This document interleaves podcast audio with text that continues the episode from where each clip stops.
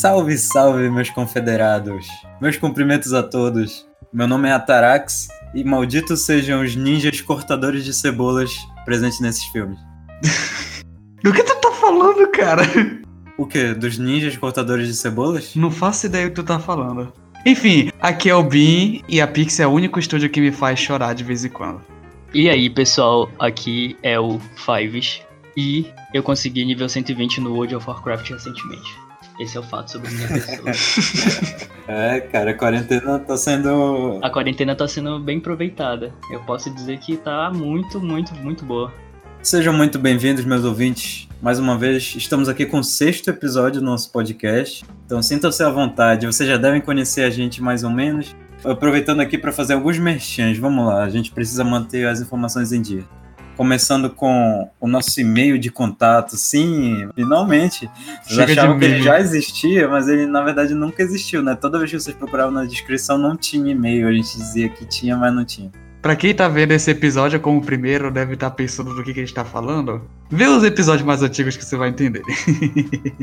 Agora sim, o e-mail está presente lá. No finalzinho da descrição, com certeza. Aí agora a gente te convida a mandar e-mails pra gente.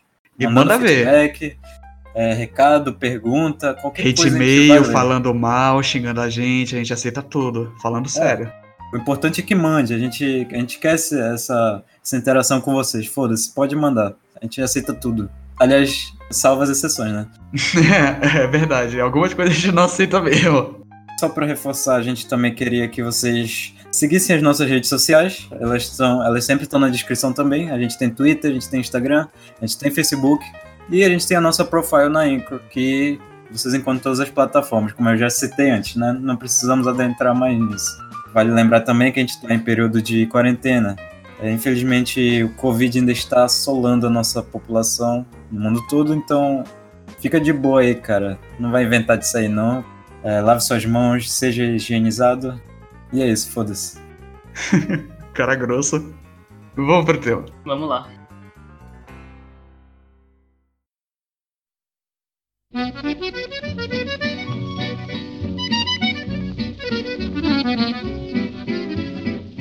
Como sempre, a gente tem que dar uma avalzinha pro que, que a gente vai falar. Já é um pouco senso comum de como que a pizza funciona, quem é a pizza, o que, que ela é, caso você morou numa caverna por 30 anos. A Pixar, atualmente, provavelmente, junto com a Industry Light, and Magic, eu acho que é a maior empresa de CGI do mundo, se que a gente pode dizer assim. E também Ah, foi uma das certeza. empresas que mais avançou dentro da área de computação gráfica, se a gente pode dizer assim. Bom, a gente conhece a Pixar pela empresa de software de, de renderização e essas coisas, e por causa dos filmes, claro, a Pixar Studios. Mas, como pouca gente não conhece, a Pixar na verdade começou com hardwares, criando computadores e. Computadores justamente só para fazer renderização de imagens em processos de CGI. Ah, mas antes dela ser uma empresa de verdade, ela começou como um grupo de desenvolvimento de computação gráfica no NYIT, que caso você não saiba, é o Instituto de Tecnologia de Nova York. E depois ela foi comprada pela LucasArts, fazendo uns trabalhos de CGI ali, no Star Trek ali, no filmezinho ali, algumas coisinhas assim. E depois ela foi praticamente comprada e aderida pelo Steve Jobs. Caso você não conheça, tem gente que não conhece Steve Jobs, você acredita Ah, nisso? não boto fé. Hum, não sei, eu acho que eu, acho que é fake. É verdade, tem gente que não conhece Iron Maiden, cara. Ah, o Iron Man eu conheço, pô. Quem não conhece o Iron Man? Não, não, o Iron Maiden. Enfim, o Jobs comprou ela e essa é a parte mais importante porque o Jobs eu acho que foi o maior acionista da Pixar desde sempre. Acho que até hoje estão mandando dinheiro e não é suficiente, não é equiparável ao dinheiro que o Jobs deu pra Pixar. Porra, também, né? O cara é um uma das maiores mentes do mundo. Pois é, é descanse em paz, Steve Jobs. O importante dessa meio que compra da Pixar é que o Steve Jobs não assumiu a diretoria da empresa. Ele foi o CEO, mas a diretoria ainda estava com o Edwin Catmull, que quem não conhece é, uma da- é- é a grande mente por trás da Pixar. É o cara que cresceu isso do nada, junto com a galerinha dele. E também teve o. Nesse, nessa época teve o batismo da empresa com o nome Pixar. Depois desse batismo, eles começaram a produzir os computadores mais, mais conhecidos dele, que é o Pixar Image Computer. É, ele não é tão mencionado por aí, mas ele é um computador muito importante porque a partir desse computador, teve muita, muitos avanços por dentro dele para a criação do CGI. Também teve o início do processo de criação dos novos curtas da Pixar, porque como vocês sabem, a gente está falando de uma época tipo anos 80, e naquela época a computação gráfica era praticamente uma terra árida. Não tinha o que, o que pesquisar, não tinha o que trabalhar como. Uhum. A Pixar trabalhava muito com é, comerciais e pequenos efeitos especiais e algumas outras obras, mas ela não tinha nada concreto ainda. Ainda dependia muito da venda dos computadores. Foi nesse momento que um dos caras mais influentes para a criação da Pixar como estúdio, que é o John Lester, todo mundo deveria conhecer esse cara, ele é um, um AIS da computação gráfica. Ele começou com a produção de pequenos curtas, pequenos curtas para alavancar um pouco de dinheiro para a empresa. O primeiro curta foi As Aventuras de André e Wallaby, de 1984. Vocês Nossa, imaginam cara. um filme de CGI em 1984? Hum, deve ser no mínimo grotesco, cara. é horrível. Não dá nem para distinguir que é uma que é um, um, mundo ficcional, porque nem parece um mundo ficcional pra, pra de primeira, primeira viagem. Pô, mas na época deve ser do caralho, né? Os caras devem ficar, caralho, moleque. Cara, 3D, a gente tá vendo 3D se movimentando, caraca. 1984, cara. Uhum. Nossa. E depois é, teve o que realmente batizou a, o, o, mascote da Pixar, que foi o Luxo Jr. E depois veio vários outros. Caso você não saiba, o Luxo Jr. é, é a lamparinazinha que pula em todo o início do filme da Pixar. Depois uhum. vieram vários outros curtas, tipo Red Dreams, que é o do monociclo, o Tintoy, que é o do bebê grotesco lá, ah, o Nick Nack, que é o do Homem de, de Neve dentro do Globo. E por aí foi por algum tempo, até que a gente tem uma landmark em 1995, o primeiro longa-metragem totalmente criado em um computador da história do mundo.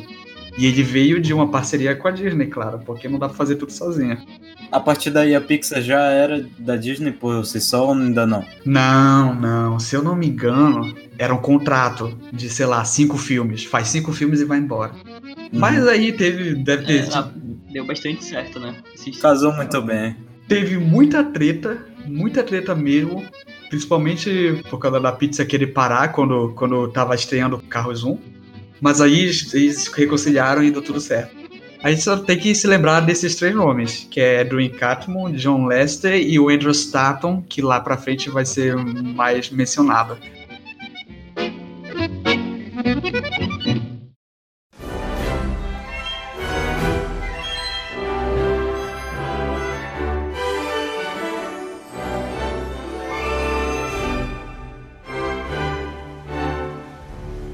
Mas enfim, cara, a gente tem Toy Story, 1995, filme de CGI. Vocês acreditam que Toy Story é de 1995, cara? É, é, inacreditável. É bem inacreditável.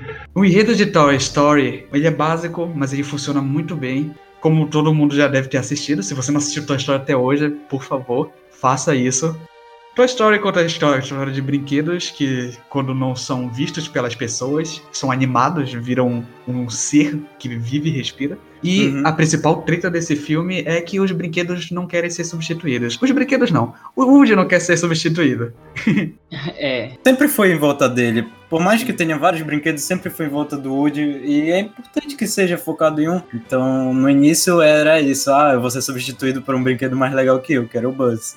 Que no começo eles brigaram pra caralho, né? Saíram no soco. Se mataram. Depois viraram amigos. Inclusive, é, todo mundo já conhece a história, mas antes da diretoria da, do John Lester entrar dentro do filme, a Disney queria que o Woody fosse um cuzão completo.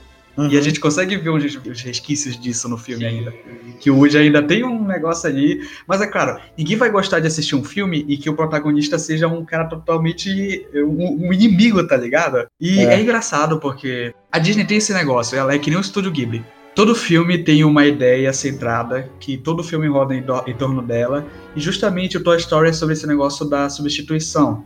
Porque isso acontece entre a gente, às vezes se ser substituído por um amigo. A gente meio que se identifica com o que tá acontecendo lá. Claro que é bem diferente, porque os caras são brinquedo e tal, é outra história. Acontece de nem ser tão diferente se tu parar pra pensar, porque a gente cria muito mais um laço sentimental com esses brinquedos do que a gente criaria com pessoas normais, tá ligado? Às vezes acontece. E essa é a magia da, da Pixar. É, ainda mais que é uma coisa que as pessoas viram, a maioria das pessoas viram, na nossa geração, viram na infância. Então, é relacionamento, é brinquedo, é tudo junto e tu Uhum. acaba construindo uma ligação muito forte com aqueles personagens. Exatamente. E hoje eu tenho um boneco do Buzz Lightyear e, tipo, ele tá aqui até hoje. Quando eu tava separando alguns brinquedos pra doar. Mano, eu, tipo, eu não quis Ah, doar não, ele não porque não tem como, sabe? Ele, ele é muito bom. Eu tinha um Woody. Meu Eu Deus, não tinha nada. que pena. uma observação, é, eu acho que é uma, uma observação que eu queria fazer também é que aquela animação que tu tinha falado antes, que é o do Luxo Júnior, Uhum. da luminariazinha, tem uma referência muito grande já com Toy Story, porque as luminárias meio que fazem uma referência com o brinquedo, e até a bolinha que aparece na animação, Pois é, ela cara. tem o Toy Story. As animações iniciais da, da Disney, ela tem essa pegada meio brincar com o imaginário do que os objetos sentem, porque Uhum. praticamente todos os primeiros curtas dela são sobre objetos. É, o Luxo Júnior é sobre uma é sobre uma luminária. O Tim Toy é sobre o brinquedo, já tá dentro do, do negócio do brinquedo. O Sim, Nick sim. Nack é sobre um globo de neve. Depois, mais pra frente, vai começar a entrar a parada dos animais. Mas justamente no filme do Toy Story, acho que foi no filme do Toy Story ou foi, ou foi no Vida de Inseto. Mas teve o, um dos meus preferidos, que é o Gary's Game. É o velhinho jogando, jogando xadrez com ele mesmo. E é, a partir do Gary's Game começou essa nova cultura dentro da Pixar de fazer pequenos curtas antes do início dos, dos filmes. Então, praticamente todo o início de filme tem um curtazinho. É, o que é muito, muito bacana. A gente fica familiarizado com isso até quando é criança. A gente sabe que vai ver uma coisinha assim especial Uhum. Sim, sim, sim. do estúdio já. Isso é muito louco. E você, meu amigo, é o responsável pelo meu atraso para o encontro com o Comando Estelar. Você é um brinquedo! Toy Story também tem três músicas. Muita gente deixa essa, essas paradas pensar, mas eu tenho certeza que quem assistiu, e caso vocês não saibam, criança naquela época assistiu o filme 12 vezes por dia, quem assistiu naquela época conhece muito bem essas três músicas. Amigo, estou aqui. Tem Amigos Estou Aqui, tem Estranhas Demais Pra Mim e tem Voar Eu Não Vou. Nossa, Sim. meu Deus, muito bom. Uá! Eu não vou.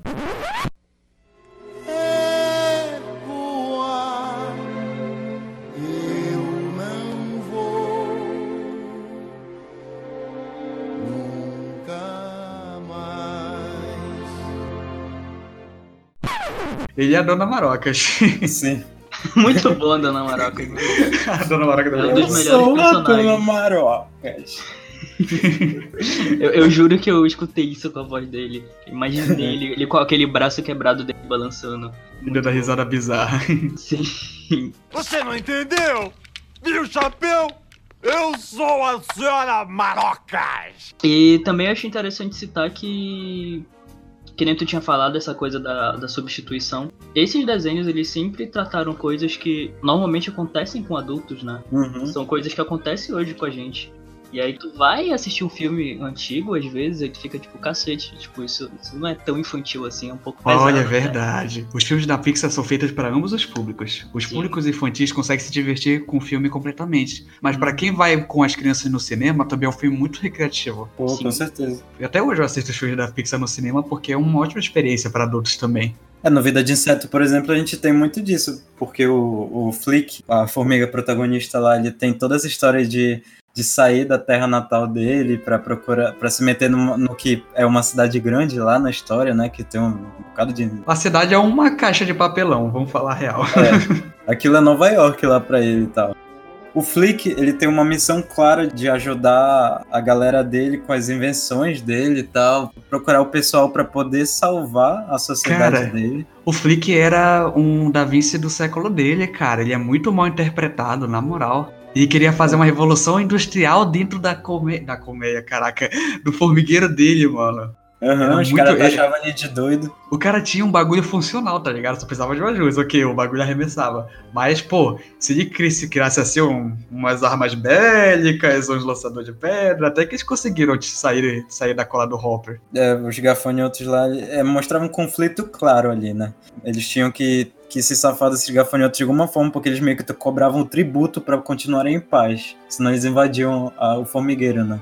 Cara, isso é um filme de 98. Olha o tema é. que esse filme infantil tá puxando. É interessante pra caralho. É muito interessante. E a criança acaba se divertindo por conta da- das coisas, da própria animação, dos personagens que são engraçados, os insetos de circo lá. Pô, a galera do circo é muito Ah, engraçada. muito boa, galera do circo, que isso. No final do filme eu morria de medo, velho, porque o Hopper no final morre porque ele é comido, ele é devorado pelo Hum, pássaro, tá ligado? esse- Nossa, é muito pesado. Isso é Essa muito cena é pesada, cara. Cara, esse filme ele criou uma tendência em mim. Eu sempre quis criar um universo de RPG em que os dragões são pequenininhos e os pássaros são gigantes. Eu acho que essa seria o ápice do, do assustador natural nos RPGs. Um dia eu vou fazer isso, pode ter certeza. Confio. É tipo, a, a criança ela fica muito. Ela vê tanto. Eu via muito também, como tu falou que a, pessoa, a criança via umas 12 vezes o filme, eu via pra caralho. Eu tinha, eu tinha o VHS, sabe, do Vida de Inseto. Pois é, a gente tinha ou CD ou VHS, a gente só tinha esse, tá ligado? Tinha É. esse, aí sei lá, a Bela e a Fera e os Carrinhos 2, tá ligado? A gente assistia isso um milhão de vezes, não tinha o que fazer. Muito bom.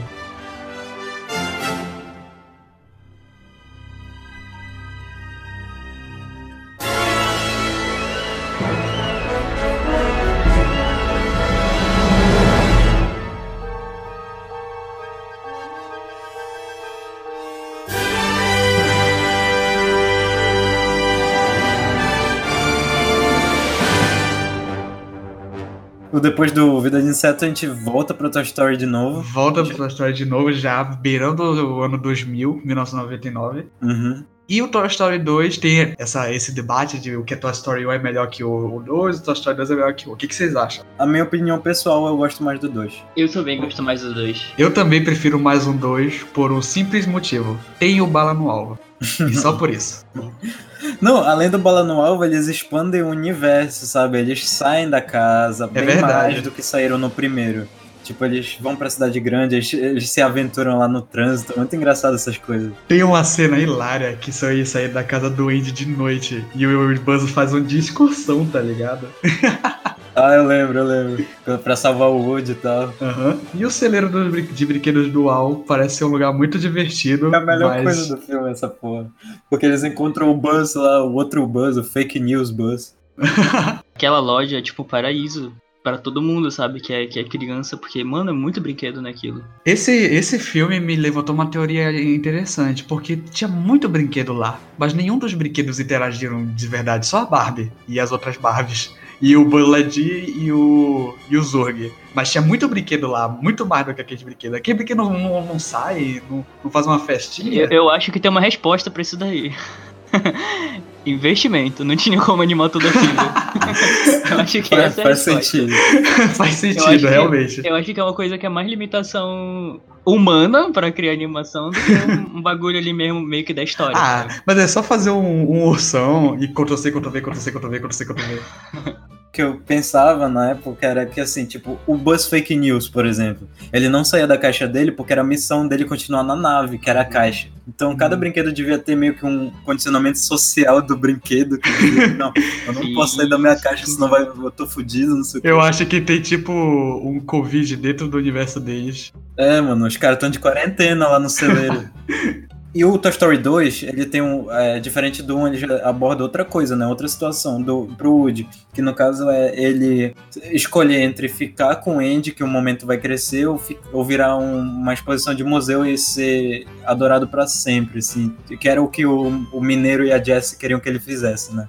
Essa ideologia, ela voltou no Toy Story 4, a gente vai falar dela depois. Mas Uhum. esse negócio de querer se sentir bem pra sempre, ela é uma realidade principalmente pras pessoas mesmo, o que é sentir a felicidade constantemente. E todo Sim, mundo sabe que isso não dá certo. A gente tem que se sentir triste pra saber que a gente tá feliz. Ok, o Woody sabia que ele iria, em algum momento da vida dele, ser, ou ser substituído de novo, acontece.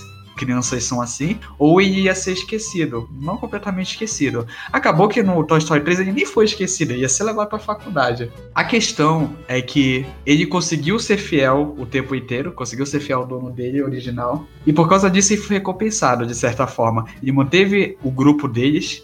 Eu até me lembro no filme, tem uma frase muito bonita que é a nossa galera não, não, não vai acabar nunca, tá ligado? Uhum. E é isso. Eu jamais vou separar nossa turma.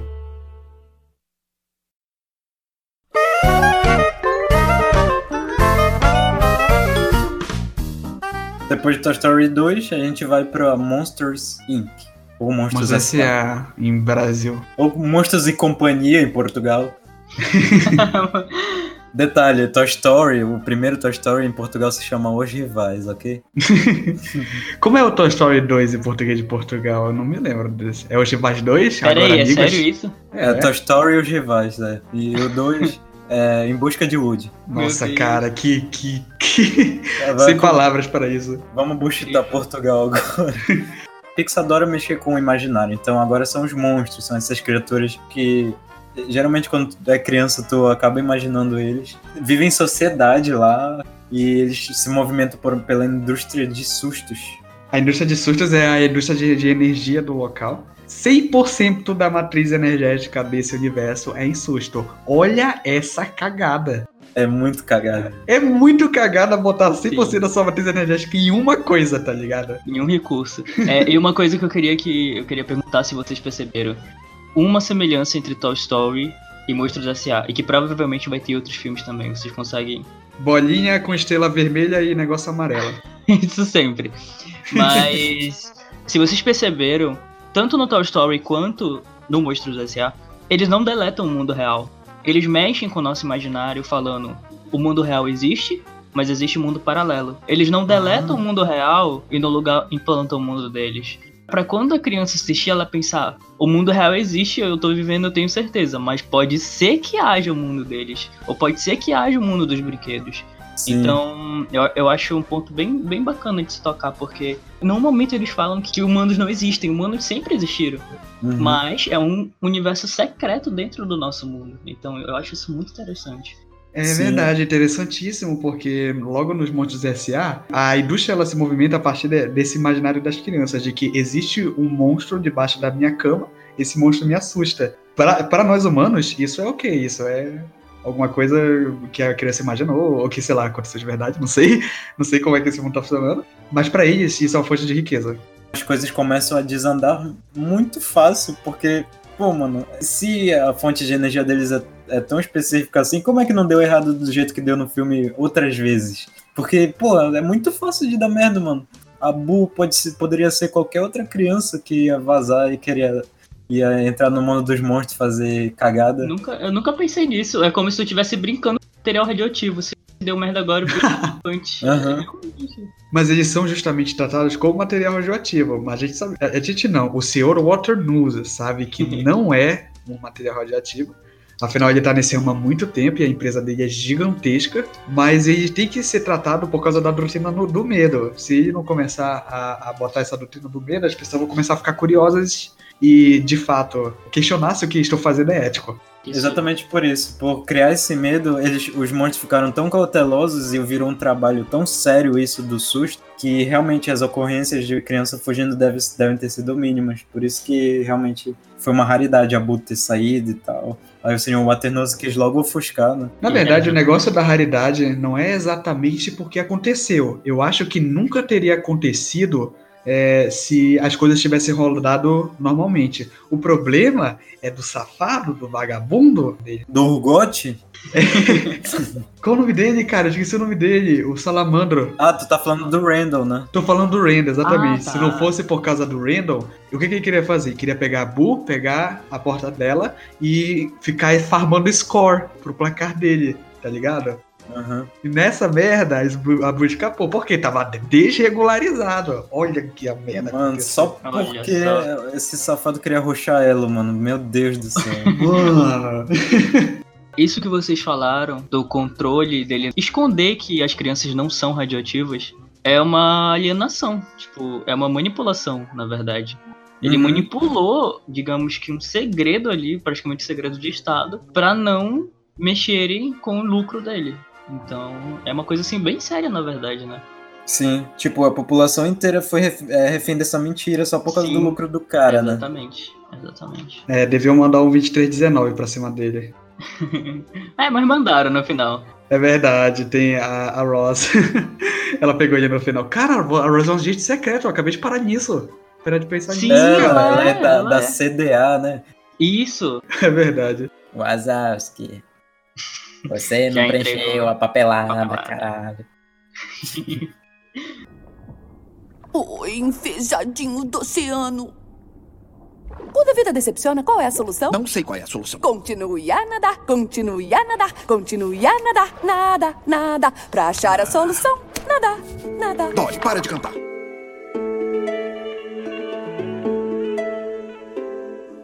No ano de 2003, a gente é introduzido a Procurando Nemo, filme ótimo também. É, inclusive, um filme especial pra mim. Eu tinha o VHS do Nemo também, mas uma coisa que eu sempre gostei foi tentar descobrir sobre o fundo do mar, sabe? Eu sempre fui fascinado, desde que eu era molequinho mesmo. Aí o Nemo, porra, dava pra gente imaginar muita coisa, porque eles mostravam muito bem o oceano. É incrível como a Pixar conseguiu expressar bem como funcionaria o oceano, sabe? Em conjunto, todos, todas as espécies e como ficou lindo no filme, cara. Nesses dois últimos filmes, que é Procurando Nemo e Monstros S.A., a gente tem um outro papel muito importante da Pixar, que é como o avante da tecnologia de computação gráfica na época. Porque, como a gente pode perceber, Monstros S.A. tem muito pelo. E pelo Uhum. naquela época era muito difícil de renderizar.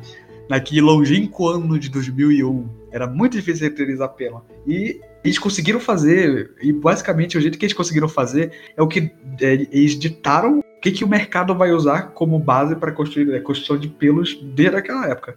E Procurando Nemo, a coisa mudou um pouco. Porque, ok, eles têm os peixes e tudo mais, mas o mais incrível desse filme é o quão a água é realista e bem verossímil ao que é na vida real. Você não concorda Uhum. com isso? sim, Sim. concordo. E eles conseguem dar a impressão de que os personagens realmente estão debaixo d'água.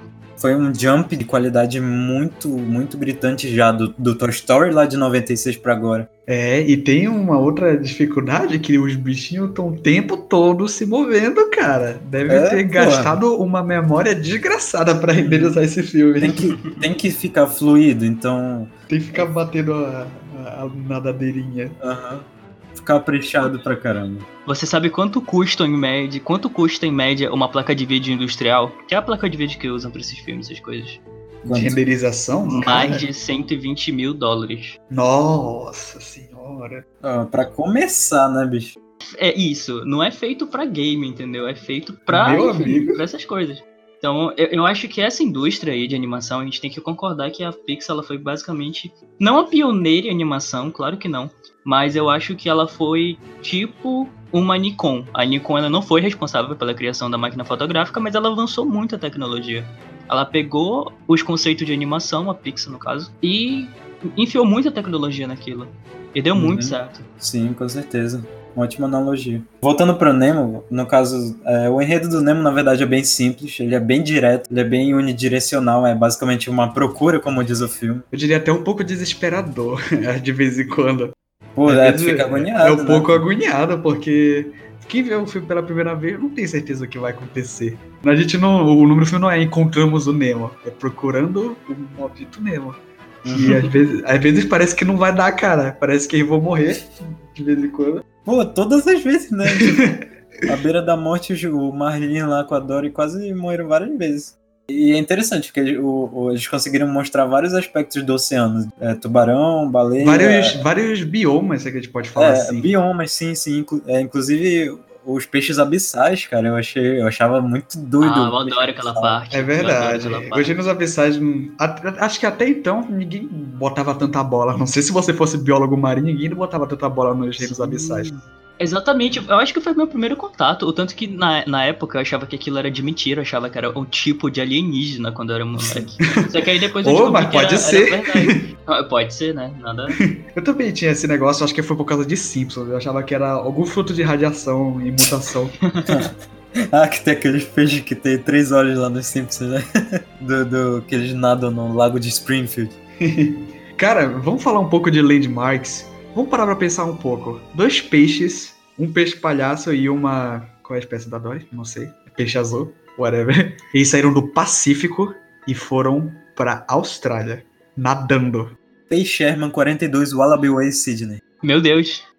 Mas eles tiveram o auxílio das correntes marítimas, que eu acho que foi tipo uma boa parte do trajeto foi pelas correntes com aquelas tartarugas. Foi, foi. É, daí deve ter sido uma, um jump start muito bom pra Sim.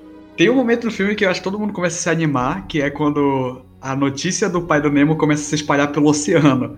É, Isso Ah, é, é maluquice, É mano. muito, é muito hype, mano, essa, essa cena aí, porque. é muito tenso de se assistir o filme, porque quem nunca se perdeu dos pais? Putz, esse é, só- é esse o filme? horrível, velho. Tipo, tu fica, caramba, porque tu sente o desespero daquela criança. Tu é sabe o que né? acontece com quem se perdeu, com quem se perdeu dos pais? Dory. Meu Deus, verdade. Já parou pra pensar nessa? A Dory é um Nemo muito, muito avançado. É verdade. É outro Meu nível, Deus. outro patamar de Nemo. A gente pode também falar um pouco de Procurando o Dory. Não vai ser muita coisa, é pouca É. coisa. Sim, Pega sim. um pouco, pega um pouco ali da, da história do Nemo, né? Porque é aquela coisa de busca, de procura, que deu muito certo no, no próprio Nemo. E Uhum. eles levam ali pra história da Dory, que é um personagem que eles perceberam que ia dar certo essa animação quando eles viram que muita gente gostava da Dory, porque é um personagem muito carismático do próprio Nemo. Vou falar a verdade, o Marlin é um pouco chato. É, Ele é um pouco desagradável, saca? Ele foi grosso com a, com a Dory no início, depois ele ficou um pouco mais legal. Sim, sim. Mas ele é só um pai preocupado, super protetor. É, Acho que a questão era essa, por ele ser um pai e a gente ser criança na época, não dava pra ter tanta relação. Acho que os pais gostaram mais do Marlin, tá ligado? É, sim, com certeza. davam razão, né, pô? A gente achava ele chato e tal. Exatamente, a gente não entendia. né? Talvez até hoje a gente não entenda direito porque a gente não é pai. Eu espero, né? Eu espero que, que não tão cedo. Em breve, né, Valdemar? Não, cala a boca.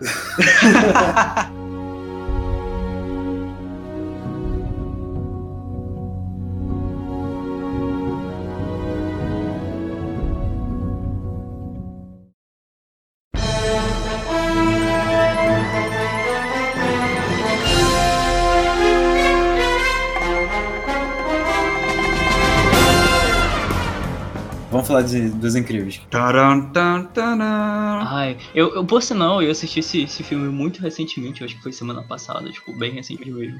Cara, muito bom esse filme. É, tipo, Muito bom esse filme. Provavelmente acontece com vocês aquela parada que vocês assistiram o filme na infância, como a maioria dos da Pixar. Beleza. Só que quando tu vai reassistir, quando tu tá mais crescido, mais recentemente, tu percebe muito de trocadilho muito da hora. Que tu não percebia quando era criança. Isso acontece muito nos Incríveis, porque eu acho que dos filmes da Pixar, Os Incríveis é um dos filmes mais adultos. E mesmo assim ele consegue ser bastante divertido pra crianças. Aham. Os Incríveis tem essa pegada meio início dos anos. Na história, né?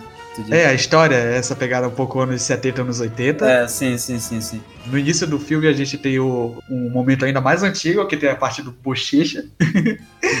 e depois a gente dá um fast forward pro futuro, que eles descobrem que os heróis. É antes ou depois? Acho que é antes, né? Do final do filme. Os heróis não são mais regulamentados e as pessoas que tinham poderes agora vão ter que trabalhar com vidas normais. Aí corta pra, pra ele no escritório, é exatamente. É. E é muito bacana alguns trocadilhos e piadas, digamos assim. E é bem pesado algumas partes, por exemplo, aquela do cara que tá pulando do prédio, não tem? O cara ia se suicidar. Eu tem não um percebi isso quando suicida era criança. nesse filme, Tem um cara. suicida no filme, o cara queria morrer. E aí o que Uhum. que acontece? O cara que ia se suicidar processa o herói, porque o herói quebrou o coluna dele, sendo que ele ia morrer. Isso é genial, velho. Quando eu assisti isso de novo, eu fiquei. Mano, eu gargalhei. Aí eu lembro de uma vez, mas isso, tipo, eu, eu percebi isso não foi da última vez, já faz um bom tempo. Eu tava assistindo, acho que era com a minha prima. Quando eu vi essa cena de novo, mano, eu fiquei rindo. E a minha prima não tava entendendo por que, que eu tava rindo tanto daquela cena. E eu fiquei tipo, meu Deus, eu fiquei rindo tempão. Porque o, cara, o jeito que o cara falou, é, tu não salvou minha vida, tu quebrou minha Quebrou minha coluna! coluna, velho. Muito bom.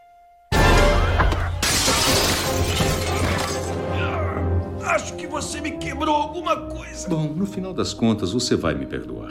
Tem algumas pedras sujas também nesse filme, mais pra frente, com aquela secretária do, do Bochecha. Sim. É, Mano. aquilo era claramente uma, uma um, para instigar o, o espectador adulto a pensar que, porra, a, a, a Helena vai, vai pensar claramente que o Beto tá traindo ela, bicho. Uhum. Mas era um pouco isso, se tu, né? Só que, era um pouco pelo isso. menos eu, quando eu era menor e assistia pela primeira vez, eu tava assistindo o filme, pelo menos. Eu não pensei isso, tipo, pra mim era só uma pessoa aleatória ali que tava trabalhando. Mas quando é o tipo de coisa que eles não fazem pra criança, não que seja uma coisa só adulto, não. Eles fazem pro pessoal que vai assistir, que vai, que é maior, mas que vai achar uma graça ali também, entendeu? Então Uhum. é muito pensado pra todas as idades. Isso que eu, que eu gosto de- dessas animações. Um dos outros conflitos é, dentro de Os Incríveis é a parada do super. Porque eles não são só pai e mãe super, eles são uma família super. As Uhum. crianças têm superpoderes.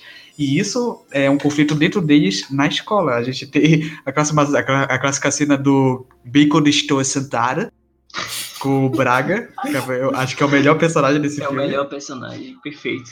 A ele é má influência e me ridiculariza abertamente diante da classe. Ele acha. Olha, eu sei que és tu! Ele põe taxinhas no meu assento. Ele é culpado, já te falei que ele é culpado. Culpado, culpado, culpado, culpado. O negócio é que o Flecha usou o superpoder dele, sendo que não devia. E tem uma frase muito pontual que o Flecha manda. Antes disso, a mãe dele fala pra ele: todo mundo é especial. E ele fala: isso só quer dizer que ninguém é. Então tem esse conflito de usar os nossos poderes pro bem, ok. Mas a partir de que momento os nossos poderes são úteis pra sociedade? Será que os vilões não estão existindo porque os nossos poderes existem? Eu nunca pensei nessa porra. O engraçado no- nos Incríveis é que todos os vilões no, no universo deles não têm poderes, eles só têm tecnologia de, de ponta lá. No segundo filme que começa a aparecer vilões com poderes. então. É verdade, realmente, né? O Bon Voyage, ele é só um cara que tem explosivo. É como se fosse ali uma referência também pro Coringa, eu acho. Isso não, não é meio Batman? Pois é, isso não é meio Batman. Os vilões não são. É, tipo, não tem. Às vezes não tem poderes, eles são só freaks com muita inteligência. Realmente. É, um- é uma galera meio Homem-Aranha também. Os Homem-Aranha, tipo. Só que a galera do Homem-Aranha é tipo, eu sou maluco, eu sou inteligente e eu gosto de um animal. E vou me tornar esse animal. Nossa, verdade. É muito isso. O universo de- dos Incríveis parece um pouco com o universo do The Boys, da série da Amazon. Eu acho que na verdade The Boys é um pouco do universo de, dos Incríveis. Vamos botar Ah, na sim. ordem cronológica. sim, cronologicamente. Os Incríveis pensou nesse conflito antes de The Boys. E é baseado, na, claro, no universo de super-heróis existindo em sociedade. Que a gente vê nas HQs da Marvel, da DC, da Dark Horse e por aí vai. Mas dá pra perceber que ele foi o primeiro a, a fazer esse questionamento e deu muito certo. Principalmente que é um filme pra criança, também é um filme pra adulto, porque é um pouco adulto também, deve ser um pouco adulto. Sim. Assim, tipo, qual, qual o filme mais adulto que vocês acham que tem esse na Pixar? Da Pixar, adulto, depende do que tu quer dizer adulto. Adulto que tem um tema mais sério, por É exemplo. um pouco mais salubre, é isso que tu quer Isso, dizer? isso, isso. Por exemplo, Toy Story, obviamente, é bem menos adulto do que Os Incríveis. Vocês acham que tem algum assim que se destaca? Na minha opinião, da Pixar toda, o que aborda um tema mais sério pra mim, por incrível que pareça, é divertidamente. O Inside ah, Out. isso, eu ia falar, com certeza. Hum, porque isso é da sobre psicologia, pode crer. É foda, cara. A gente vai falar em breve desse filme aí. Uhum.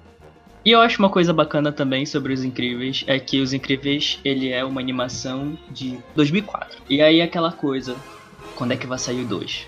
Virou praticamente um meme na época, anos atrás. Eu acho que Ah, cara, por um tempo eu jurava que a Pixar era a Valve disfarçada, porque nunca saía filme 3. É verdade. Mas a maior sacanagem desse meme é porque no final do próprio primeiro filme ele já, manda, já é, ele já manda né? o cliffhanger Isso. safado, mano. Foi, foi por isso que, que ficou, acho que tanta vontade ali de, de saciar aquela, aquela curiosidade, né? Pô, o que, que vai acontecer depois? E saciou. E sa- saciou muito bem, muito bom filme. E aí eu lembro que basicamente virou praticamente um meme. Tantas coisas, um monte de coisa acontecendo e não sai Os Incríveis 2. E aí quando foi anunciado Os Incríveis 2, acho que nem precisou fazer marketing, todo mundo já falava do filme. E, Aham. Pode crer. sabe, era uma coisa que, velho, todo mundo falava, assim. As pessoas só, na, na época, só falavam de Os Incríveis 2. E foi muito bom o filme, eu, eu gostei de verdade. Pô, mano, foi, um- foi bem divertido. Não, eu não achei tão bom quanto os Incríveis, não, mas Não, é um filme batendo assim beirola, tá quase Isso, lá, cara. Muito bom. Ele tem uma trama muito bacana também. Isso, em qualidade de animação, foi maravilhoso. Ah, não, nesse quesito aí, Nossa, cara. Pode-se dizer que naquela época a gente acredita, a gente vai continuar acreditando que naquela época era o ápice, mas toda vez, todo ano, a, Pixar se supera. É É incrível. verdade, é verdade. Quem é o próximo da lista? Ah, o próximo é Carros.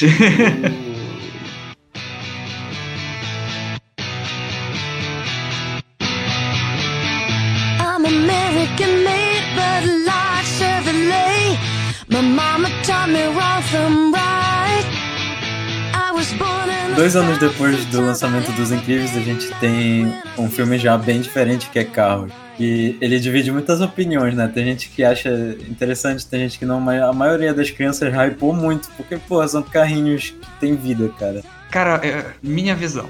Carros é o filme mais fraco da Pixar até agora. Carros, um tipo franquia. Franquia Carros é um dos filmes mais fracos da Pixar até agora. Sim, sim, eu concordo. Em relação a sequências e franquias, é, realmente. O problema é, o filme 1 é bacana, eu gosto, é legal. Só que o protagonista, o Relâmpago McQueen, ele, ele é um pouco problemático, porque Ele é babacão, o McQueen no é início ele é babacão e depois ele vai, ok, ele vai se negociando. Primeiro, isso é batido. Todo mundo já assistiu algum filme assim. O cara babaca que conhece um cara muito, muito old, muito Aprende hora, a ter humildade, assim. e nada. aprende a ter humildade do nada.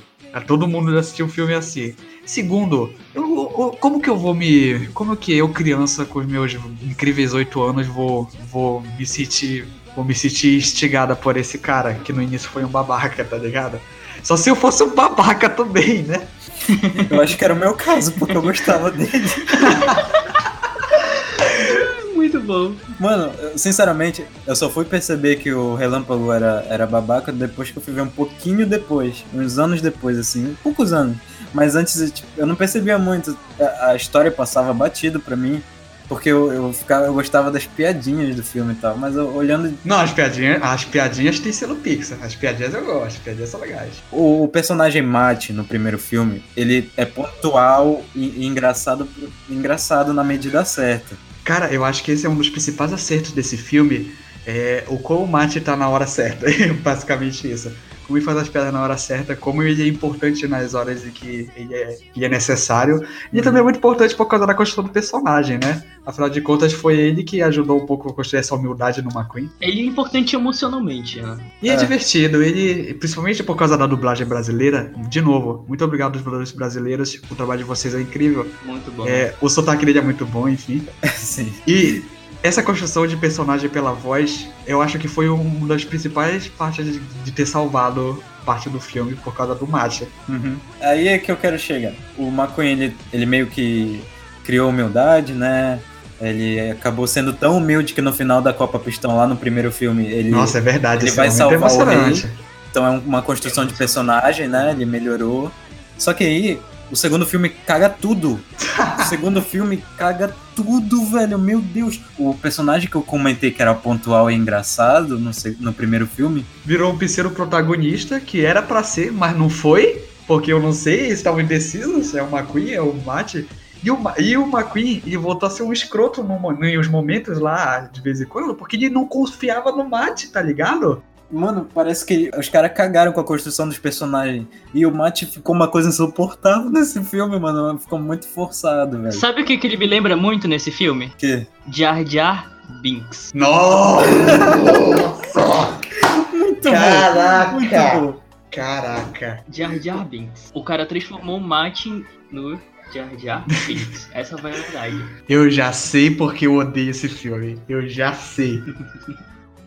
Fora essas pequenas coisas, é, a história tem furos, ela é, é um pouco vazia, não tem muito o que mencionar da história. Não tem o, o- o antagonista, é tipo, muito whatever, ele só aparece no final do filme praticamente.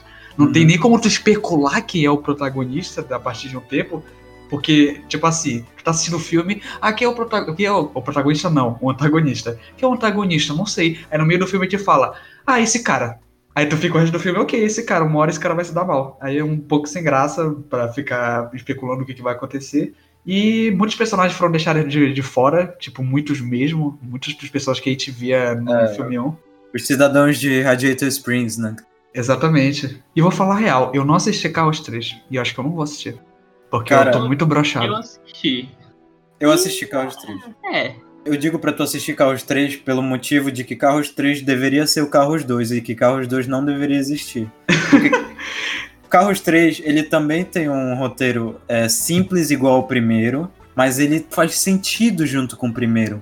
Porque no Carros 3, o personagem McQueen, ele já tá meio que settle down, ele já tá meio que é, final de carreira, ele tá se divertindo, ele ganhou Copa Pistão pra caralho já. E ele enfrenta a velhice, o carro, né? Isso é bizarro, mas é ok. Então, é um Toy Story 3 com carros. É, não, é quase que um rock balboa Um Rock 6 Hum. com carros. cara. É a melhor Nossa, analogia muito bom, possível. muito ótima analogia. Sim, com Tá, então temos Jar Jar Binks e Rock 6. Tá bom. Assim, ele, ele é fraco, Carros 3, mas não tão fraco quanto o segundo, cara. Esse que é o Cara, detalhe. Quanto, eu, deixa eu checar uma coisa rapidinho. Eu acho que é a primeira vez que eu vou usar, vou usar Google no podcast, eu quero ver quanto que o, o Carros 3 tá no Rotten Tomatoes. Cacete! 39%. Putz. 39% dos, dos críticos, 49% da audiência. Nossa senhora! Que fiasco, cara. É, eu acho que Carros 2 tá aí pra dizer que nem tudo que a Pixar faz é arte. Aham. Les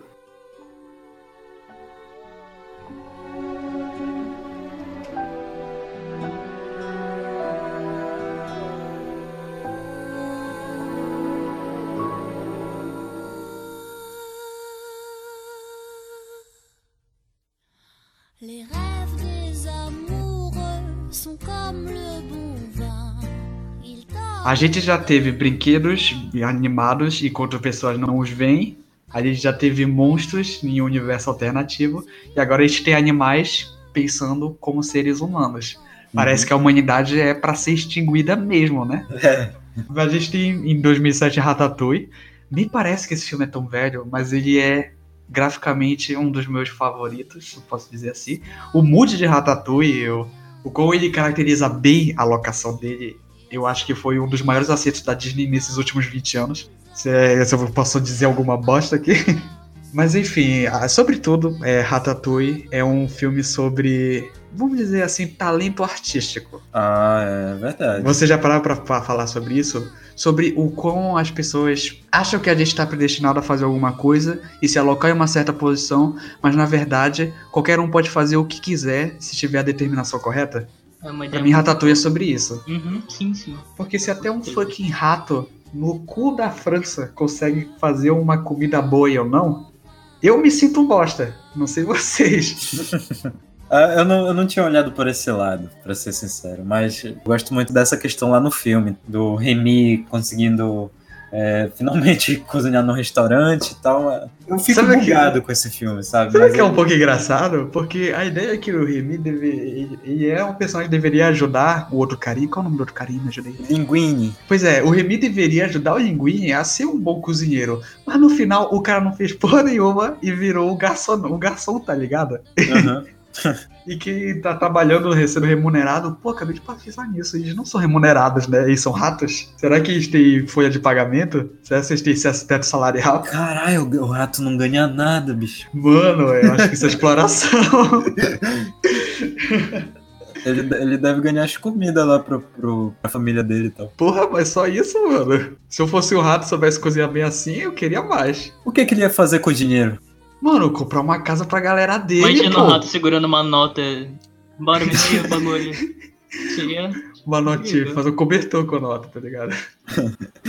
Ah, Uma coisa que eu gosto muito de Ratatouille é a sonoplastia e, e o visual das comidas, cara. Dá muita vontade de tu Hum, é verdade, dá um, dá- é uma sensação meio Shokugeki no Soma que tem que mandar muito bem nas comidas pra elas parecerem boas. Sim. E o mais interessante é que, que nem na vida real, que a gente tem Masterchef e esses outros programas culinários, o drama desse filme, ele parece que nunca daria certo, mas ele dá muito certo. O drama é, é que a cozinha lá tá, tá indo pro, pro Beleléu, por causa do da negócio dos ratos. E o negócio do crítico culinário, de ser Ah, uma sim, figura sim. de. uma figura que impõe medo, de ser uma figura que participa tanto no emocional das pessoas que estão trabalhando naquele lugar. E no final ele de certa forma, salvar aquele lugar por causa da crítica dele. Basicamente, o filme se trata disso. E também tem a parte do, do Remy se tornar de fato o que sempre quis ser, mesmo ele sendo contradito sobre isso. Eu acho essa parte do Remy é, realmente se esforçar bastante para chegar no ponto que ele chegou muito mais impressionante do que ah, os outros filmes da Pixar estavam tratando até agora, porque é o que eu me identifico muito. O que eu gosto dessa parte do ego, do, do crítico, é aquela conexão que ele teve na hora que ele foi provar o Ratatouille, né? Hum, é verdade. É, acho que esse é o ponto alto do filme, né? O ponto alto do filme é justamente o que caracteriza o que poderia ter caracterizado a culinária como arte naquele momento. Porque se vocês pararem para pensar, a culinária é uma arte ou ela é uma matemática? A gente faz a comida com, com ímpeto artístico ou a gente está seguindo uma receita? Hum, acho que é um pouco dos dois, né? É, No fundo, eu sinto que é um pouco dos dois. E que o, o talento é criado por um e o, o reflexo do talento é a arte. Uhum. E justamente por causa dessa inspiração, desse poder artístico que o Remy teve, ele conseguiu instigar o coração de uma pessoa que estava congelado praticamente, cara. É, o cara viajou no tempo. O cara viajou no tempo, voltou para uma infância que ele teve há muito tempo atrás e se sentiu emocionado por aquilo. Isso, né, isso é muito bonito, cara. A gente fica encantado com o rato cozinhando pro cara. É, coisa melhor que eu ainda por cima. Particularmente é um filme que não me tocou muito. Eu admiro, gosto da animação, acho da hora, mas não tem aquela coisa emocional de criança que, meu Deus, esse filme me dá nostalgia. Eu não sei porquê. Não sei É, se tu parar pra pensar, na verdade, realmente não tem muito disso mesmo. Não tem um, não tem um imaginário infantil. O único imaginário que a gente teve é os ratos e aí os animais pensando. Mas fora isso, o filme é bem sóbrio. Poderia ser, sei lá, um mendigo que iria dar certo. É. É. Mas o rato dá um toque especial porque é France. É, eu acho que a questão do rato é mais mesmo pela parada mais imaginária, né? Porque aí tu imagina os ratinhos falando, e tu imagina várias coisas, como se aquilo realmente existisse. Não sei se ratos falam, né? Pode ser que algum lugar Talvez exista, cara, e a gente não Sei, né? sabe. Enfim. Mas não me cativou muito a história. Enfim, é uma coisa É, pessoal. compreensível. Todo mundo tem um filme da Pixar, todo mundo não tem um filme da Pixar, vai de cada um, e tudo bem com isso.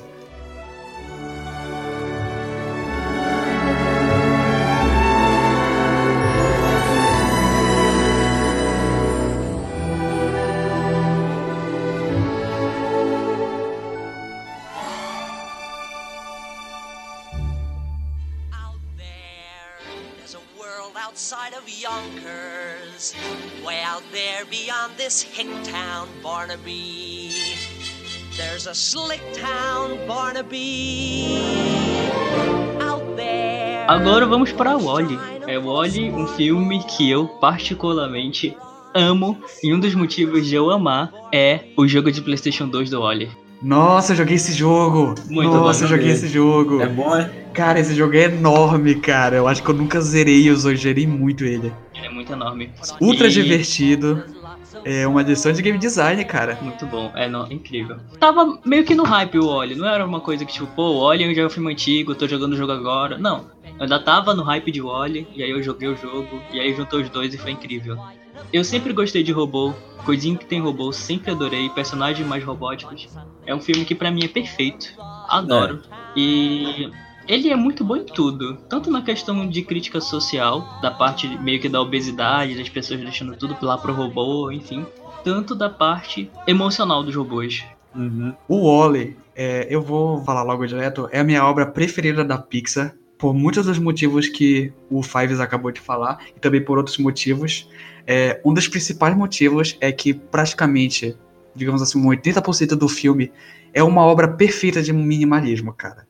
Tu consegue sentir cada movimento e cada expressão do personagem, mesmo ele sendo só um par de lentes, tu consegue sentir todas as, todas as expressões do personagem muito facilmente. Além disso, a gente tem essa parte do emocional das pessoas, dos seres humanos, e a gente tem um tipo de construção de, de herói muito diferenciado do que a gente reconhece nas outras mídias. Porque o Wally, ele é um robô, a gente tem isso em mente, adora coisas com robôs também, mas ele é, um, de certa forma, um robô pensante, com sentimentos, ele tem as, as próprias sinapses de sentimentos dele, mas ele tá num mundo isolado, sozinho, com uma única missão, ele nunca vai parar de fazer essa missão, porque ele é programado pra isso. E se vocês pararem pra pensar no início do filme, nos primeiros, sei lá, 20 minutos, o Wally tá numa rotina infernal, cara.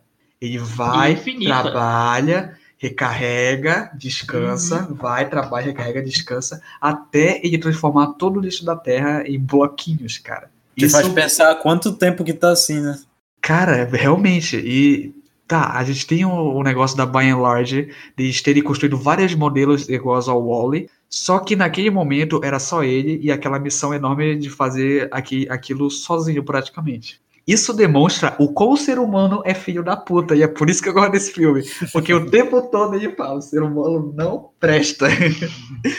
E depois, no primeiro terço do filme, conhece a Iva e as coisas mudam a partir daí. E aí o filme começa a ter um pace muito mais rápido. e É, é um filme de, de conquistar corações. E olha que a gente tá falando de máquinas. Tu fica cativado pela Eva, Muito, pelo muito Wally. demais. Pô, muito Sem bom falar mesmo. que é aquela parada que é como se fosse um amor ali. Aqui, que- o, o negócio do amor do, do Wally, dessa paixão, desse romance que eles têm juntos, é que não é uma coisa é, extremamente humana. É um amor muito mais etéreo.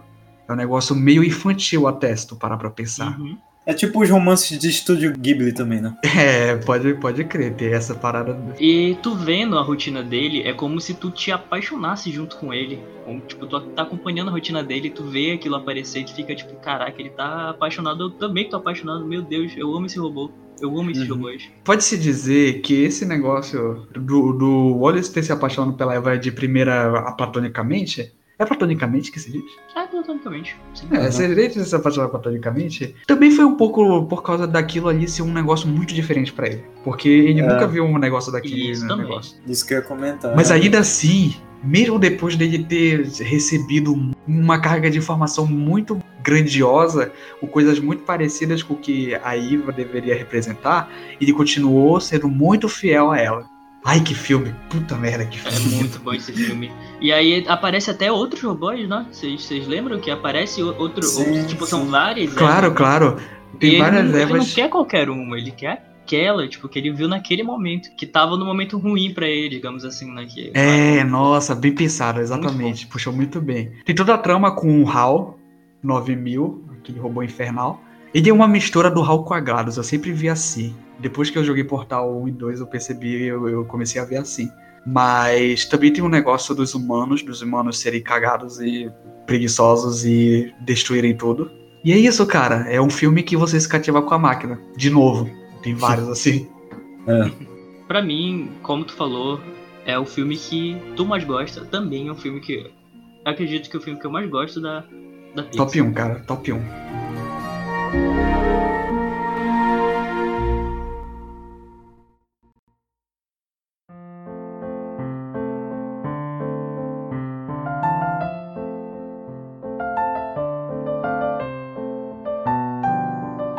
Seguindo cronologicamente, a gente tem o filme Up, Altas Aventuras, lançado aqui no Brasil com esse nome.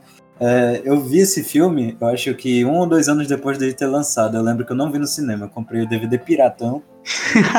lá na frente da Yamada, padrão. Nossa, meu Ah, Deus, que caraca. incrível aquele lugar. Aquele local é Incrível não, cara. Ali é um gut total. Enfim, eu assisti no cinema esse, na verdade. Posso me vangloriar por isso. É um filme muito bom, eu gostei muito do filme. Ele também traz um imaginário legal, só que dessa vez um pouco mais pé no chão. Né? Porque desses que a gente falou, foi o que, tirando os incríveis, é o que mais tem interação humana.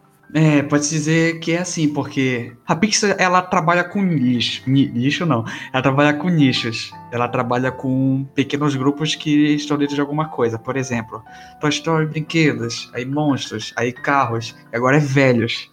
E depois, sei lá, é, emoções, tá ligado? E por aí vai. Uhum. Então, é, o, o negócio do Up é justamente. Esse filme não daria certo se o personagem principal não fosse o seu Frederiksen. Porque ele é o ponto forte do filme, ele é o que gira tudo em torno dele.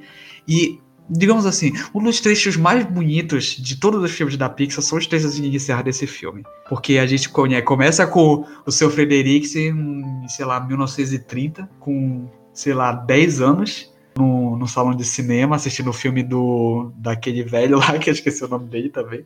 É Mas Charlie aquele cara- coisa. Aque- Charles Mutz, acabei de me lembrar. Aquele Isso. cara, aquele cara era velho na época dele. Aham. Como é que aquele cara tava até de boa lá no. Depois que o seu Frederico já tinha 80 anos, cara? Sim, porque na época que o seu, seu, seu Fred. Eu sempre erro o nome dele, seu Frede. Frederico. Frederix. É um nome, é um nome meio, meio peculiar, né? Tipo, seu Fred, não, é seu Frederix. Tu pega Fred, depois Rick e depois bota Seno no final. É, ele era criança, né? E o cara já era adulto. Pois é. então, hoje, ah, atualmente no filme, ele já é bem idoso. E o cara é esqueleto, tipo, meu Deus. Algum necromante reviveu ele. Mano, eu acho que alquimista fez a gente da, boa, da longa vida, tamo aí.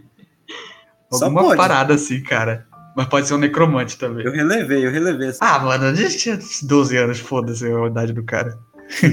Enfim, como eu tava falando, o seu Frederiksen, por a gente ter tanto, tanto, tanta ligação emocional com o seu Frederiksen, esse filme dá muito certo por causa disso. Porque imagina tu assistir esse filme só um velho levando a casa dele pro Paraíso das Cachoeiras. Não dá pra ver assim. Os primeiros 20 minutos do filme são importantes porque a gente com- começa a entender as convicções dele e por que que quer fazer aquela coisa. E a gente também entende por que, que é tão ávido a querer concluir esse objetivo.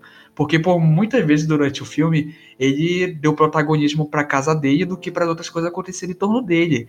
E é justamente esse o ponto alto do filme, porque no final do filme ele se torna um ser, um, um velhinho, que ele tá mais agarrado com o que ele tem agora, com o que ele já teve no passado. Ok, é muito importante a gente manter as nossas memórias do que a gente tinha no passado. Mas o presente também é uma parte importante disso, porque logo em seguida o nosso presente vai virar o nosso, o nosso passado. Então, ele é um ponto-chave de importância para a memória pessoal. E justamente pelo seu Frederik ele, ele ser alimentado por essas memórias antigas e por essas novas memórias, que no final do filme ele tem um arco perfeito de personagem. Eu, pelo menos, vejo desse jeito. Eu acho que de todos da Pixar, o Up é um dos que melhor é, constrói o personagem.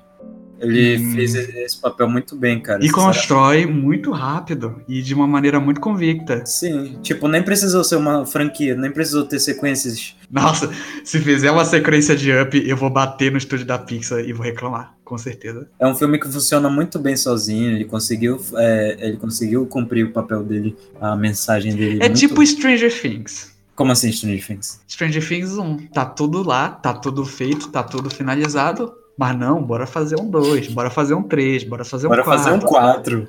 É, realmente, eu, eu vou farpar um pouquinho aqui. Eu tô- não achava necessário, mas Galera. pra Netflix o que importa são as doletas, né? Não- não é- Stranger Things 2 não é ruim, mas não precisava de Stranger Things É 2. verdade, eu concordo.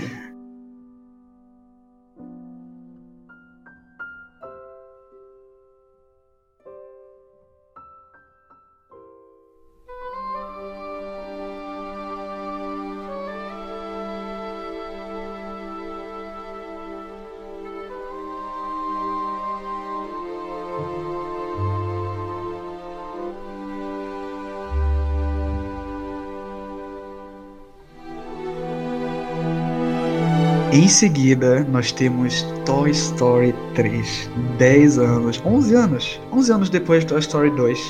Por que, esse filme é importante? Porque ele é quase que um filme pra velho. Pode pensar com isso.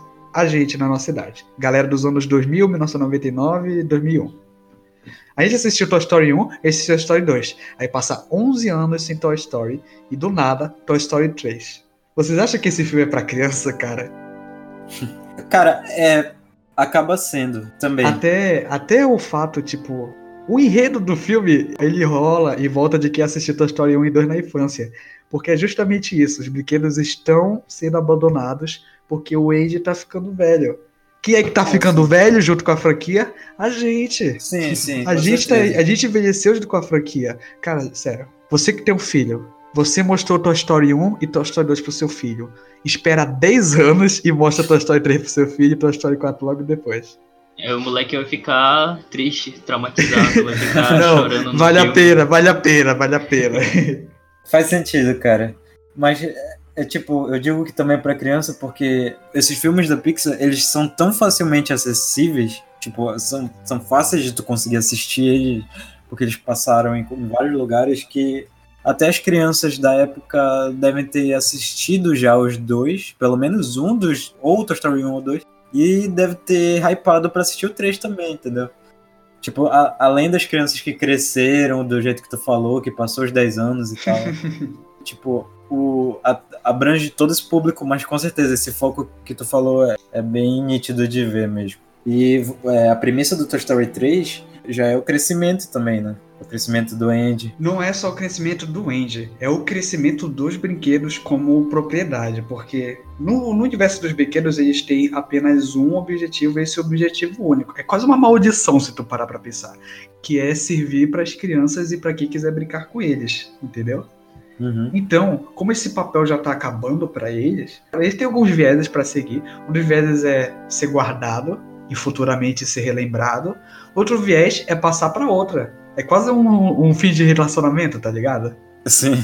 E no caso, nessa parte de passar para outra, é eles indo pra creche Sunnyside, que não dá muito certo.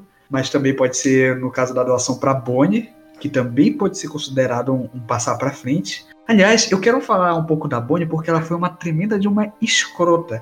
Por quê? No final de Toy Story 3, aquele final super emocionante, a gente vai. Acho que a gente já deve até comentar um pouco dele. É, todo mundo ia ser incinerado, ninguém foi incinerado. É prati- praticamente isso. Eu vi, inclusive, um vídeo que foi um cara que editou o filme pro filme acabar na parte que o Woody fecha os olhos. Meu Meu Deus, que pesado, cara. e o filme sério, acaba e rola os créditos. Que horrível. E eles são incinerados, foda-se. Mas não, olha, o Garra salvou ele. Acho que o Garra é uma divindade real, cara. Lugar. Shintoístas criem, criem templos para o Garra. Enfim, porque a Bonnie é uma escrota. O Andy deu todos os brinquedos queridíssimos da infância dele pra Bonnie e ele pediu pra Bonnie, por favor, toma conta da porra do cowboy, cara, que esse cowboy é muito importante pra mim. E o que que ela faz? Esquece. Toy dele. Story 4, ela esquece da porra do cowboy. E o cowboy fica triste, fica desolado, fica deprimido. E aconteceu o que aconteceu. Mano, o tipo, eu até entenderia se ela não quisesse brincar com o Woody, mas deixasse ele guardadinho, direitinho. Só que não, no filme, a gente- parece que ela esquece que ele existe, esquece que o Woody existe, tipo. E o Woody, cara, o papel dele de querer querer manter o Garfinho por perto, porque ele sabe que o Garfinho é importante, ele tem essa autoanálise de saber, ok, tô sendo passado pra trás, é triste, é triste pra cacete, mas olha esse brinquedo aqui que é um pouco desmiolado, tem que salvar ele. É muito muito forte do Woody amadurecer tão, tão rápido assim com o brinquedo. Porque, se tu parar pra pensar, ele só passou por uma geração de criança. Tem brinquedos que passam por gerações e gerações de crianças. Ah. E no final, e, e contra a Beth, e. Pois é, ele virou um freelancer de brinquedo. É. A real, eu gosto muito desse filme, Toy Story 4. Eu gosto muito mesmo dele. Eu, eu aceito que Toy Story 3 era pra ter encerrado lá. E é, Toy Story 4 é meio Stranger Things 2. Mas eu gosto dele, continuo gostando dele. Ele é graficamente incrível. Mas eu prefiro fingir que terminou em Toy Story 3. Porque a história de Toy Story 2. Toy Story 2 não, Toy Story 4 é muito boa, é muito, é muito fechada. Mas, cara, se lembra do que eu falei há algum momento atrás, que o Woody falou no Toy Story 2 que ele nunca iria deixar a, ga- a galera dele terminar? Sim. E acabou com a galera dele naquele momento. Não é algo que o Woody faria. O que? De abandoná-los? Sim, o momento em que ele abandonou a galera dele. Cara, porque ele, eles estavam tipo assim, eles estavam na boca do gol. Ele podia voltar. Mas ele pensou, pô, a Bonnie não vai brincar comigo. O que pode ser uma mentira completa. Pode ser que a Bonnie brinque com ele de novo, tá ligado? Crianças têm fases. Aham. Mas não, ele decidiu ficar com aquela galerinha, a galerinha da Beth. E é isso aí, acabou o filme. Só que o o Woody cuidou da, da, da galera por demais. Ele cuidava muito daqueles brinquedos. Ele virou paizão por muito tempo. Então, eu até eu até aceitei o fato dele querer vazar depois. Ele Ah, fez mas- tanto por eles e eles estavam num- numa situação mais ou menos safe. Decidiu que queria ajudar muito mais gente do que só o Globo dele. É, eu compreendo isso. Só que eu não quero aceitar isso, cara. É o Woody. O Woody tem que ficar com o Buzz e com a galera dele. E com o ou com a Bonnie, tanto faz. Eu não, não consigo. A verdade é que ele. Eu gostava da Beth. Ele, ele teve a oportunidade de ir embora com a Beth há muito tempo atrás. É, mas ele tinha um dever. E Ele tinha um dever. Manteve ele naquele lugar. É importante ele, depois ter escolhido ir com ela depois de muito tempo, porque é uma lição que, cara, tudo bem, às vezes tu, tu ter uma atitude egoísta. Nem sempre tu precisa pensar no bem comum, às vezes tu precisa pensar em ti mesmo que, pô, tu não precisa ser totalmente julgado por causa disso. É verdade. Tu não precisa ser das pessoas. Sim, a cobrança, ela existe. É claro que tu tem que ajudar as pessoas, só que, pô, às vezes, tudo bem tu cuidar de si mesmo, sabe? Eu, eu, pense, eu gostei dessa decisão dele no final. Achei que quebrou muito bem a expectativa e, cara. Nossa, realmente. Se, se ele tivesse voltado com os brinquedos, ia ser estaca zero, entendeu? É capaz de Uhum. Ia lançar ser Toy Story rotina. 5. É, caraca, nossa, não, por favor. Ele tá torcendo por isso. nossa. Eu achei, eu achei importante, eu achei pontual, eu achei que valeu, valeu sim essa decisão dele. Com certeza, Toy Story 4 tem o maior plot twist dos filmes da Pixar.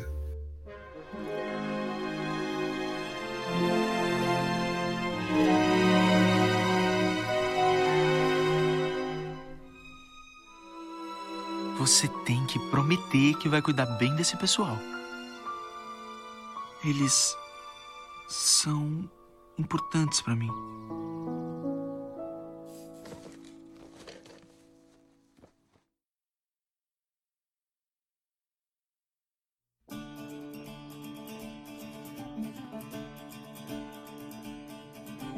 Em 2012 a gente tem um filme da Pixar sobre uma princesa, brave, valente, indomável. Inclusive, a gente já tem muita. Por causa que a, a Pixar é, um- é uma parte da Disney, claro. E a gente tem um pouco de confusão do que é um filme Disney e o que é um, um filme Pixar. Quando eu descobri que Brave era um filme da Pixar, eu dei uma pouco uma pirada, tá ligado? Porque não é muito, muito Pixar fazer filme de princesa. Uhum. Embora a Mérida seja uma princesa diferenciada, claro. Que nem a gente teve com a Moana recentemente e um pouco com a Elsa. Mas a Disney fazia muito nesses filmes de princesa em animação CGI. Então eu achava que esse filme não era um filme da Pixar e passou um pouco batido por mim por um bom tempo, tá ligado? E eu só assisti ele em 2018, por aí. Caraca, eu- o negócio do Brave é que, tipo, Frozen e Moana, por exemplo, tem isso, né, de ser princesas não convencionais, que quebram padrões e tal. Brave veio bem antes de Frozen e de Nossa, Moana, principalmente.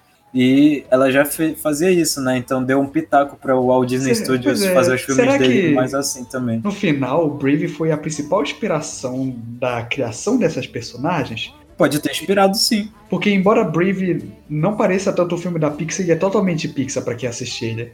É, sim, porque não tem isso da jornada da princesa e tal. é- ele é bem fora da caixa. Tu, tu acha que ele vai seguir um rumo, ele segue um rumo bem diferente. Exatamente. O negócio do Brave é que parece que tá aceitado na personagem principal, mas a personagem principal ela tem um valor vital para a geração da- do enredo, mas o a outro personagem, o coadjuvante, que é a mãe dela, se transformando em urso, é o principal motivo do conflito da história. Porque essa ligação entre mãe e filha, entre rebel- rebeldia e magestria, é o que cria o conflito dentro da- do enredo e também é o que cria a caracterização dos personagens pra gente como um negócio comum. Porque todo mundo tem um pouco de, de rei, todo mundo tem um pouco de anarquista, entendeu? Uhum. E o conflito dessas duas personagens é o ponto alto do filme, claro. Fora isso, eu achei Brave uma obra belíssima. Um pouco pontual pro ano dela, 2012, certo? O que que tava acontecendo em 2012? Faz tanto tempo, né? O fim do mundo. É verdade, é o fim do mundo. E aconteceu o fim do mundo, o fim do mundo não aconteceu. Obrigado, Aztecas, de novo. Muito obrigado, Stecas. Ué, cadê? Cadê a referência a Jojo? Tu não vai fazer referência a Jojo, cara? Tava esperando. Eu me controlei demais, cara. Eu não vou tá fazer. bom, tá bom. Então, por hoje, por hoje, chega de Jojo, certo? Sem referência a Jojo. Universidade de Monstros carrega um- o hype que foi criado com Monstros S.A., que é meio que uma sequência, só que fala dos acontecimentos do passado dos personagens, mais especificamente do, do Mike e do Sullivan. Nessa sociedade dos monstros, eles precisam se graduar. Então, Caraca, eles graduar em susto, universidade. mano. É, eles vão pro programa de sustos. Sabe o que é engraçado? É, uma, é um campus de universidade enorme, mas só tem um curso, tá ligado? Na verdade, não deve ter só um curso. Bora Não, parar não, um não. pouco pra pensar na Tem- sociedade. Não tem só sustos, não. Deve ter ramo de pesquisa, deve ter, sei lá. Não, na verdade, Pelado. É, parando pra pensar, é, o ramo de susto não é a única coisa que tem na sociedade deles, né? Não, Deve não. ter outras coisas, tá ligado? tem, tem, tem várias coisas. Eles especificamente que foram pra esse curso, digamos assim, de sustos. E é muito legal porque no início do filme a gente tem, a gente tem o Michael Wazowski sendo apresentado como o protagonista do filme. Só que, tipo, o foco dele era se tornar um assustador e não um suporte, tá ligado? Uhum. E ao decorrer do filme a gente vai descobrindo, ele vai descobrindo também, um pouco, um pouco aos poucos, que não é a parada dele, tá ligado? O real é que eu não me lembro muito do plot desse filme. Alguém consegue refrescar minha cabeça? É, ele tá tentando vencer uma grande competição de sustos. Pra poder ficar lá, porque senão a, a, a diretora ia tirar ele de lá. Nossa, essa diretora é muito evil, cara. O design dela conseguiu me convencer, com certeza. Foi, foi, o design dela ficou da hora. Aí ele tem que é, se juntar com os amigos dele pra poder vencer aquela competição, então. E é isso? É, é- é- é bem raso. No final ele consegue meio que ganhar, só que aí eles são expulsos da, da, da universidade. Lembra disso? Mais ou menos. E depois eles voltam? Se eu não me engano, eles, eles, eles entram numa porta, lembra? Acho, é, eu me lembro de alguma coisa com uma porta. E um acampamento de, de crianças, orfanato, alguma coisa assim. Tinha muitas camas. Aham. Caraca, mano, esse filme tá muito em branco na, na nossa cabeça. Será que ele é tão esquecível assim? Será que esse Tu lembra quando eu assisti esse filme? Não, Tu foi no lembra? colégio que a gente viu? Sim, foi lá. Você assistiu esse filme no colégio? Sim. A, a gente tinha uma Caraca. professora que passava muito filme. Era a nossa professora de português. Mas, mas não, peraí, eu quero saber como que vocês aprenderam alguma coisa com esse filme não, de ela, português. ela, ela- ela simplesmente passava filme pra gente. Foda-se, não tinha nenhuma Foda-se, atividade nada? a respeito. Não, não. Pô, que legal. Era muito bom. Ela era legal. De vez em quando ela passava esses filmes, tipo. Ela passava o conteúdo inteiro, mas ela passava os filmes. Ah, não, no meu colégio, o colégio I, o famoso Cursed colégio, que eu não posso mencionar, porque dá Uhum. azar, a gente só passava quando a gente terminava o, o nosso conteúdo, porque como eu fazia parte da, da turma especial, aí a gente acabava o conteúdo muito rápido no, no ano, tá ligado? Uhum. No ano do Enem, no ano do Enem a gente foi até o final, mas tipo, no segundo e no primeiro ano do ensino médio, a gente, pô, tacava filme pra caralho.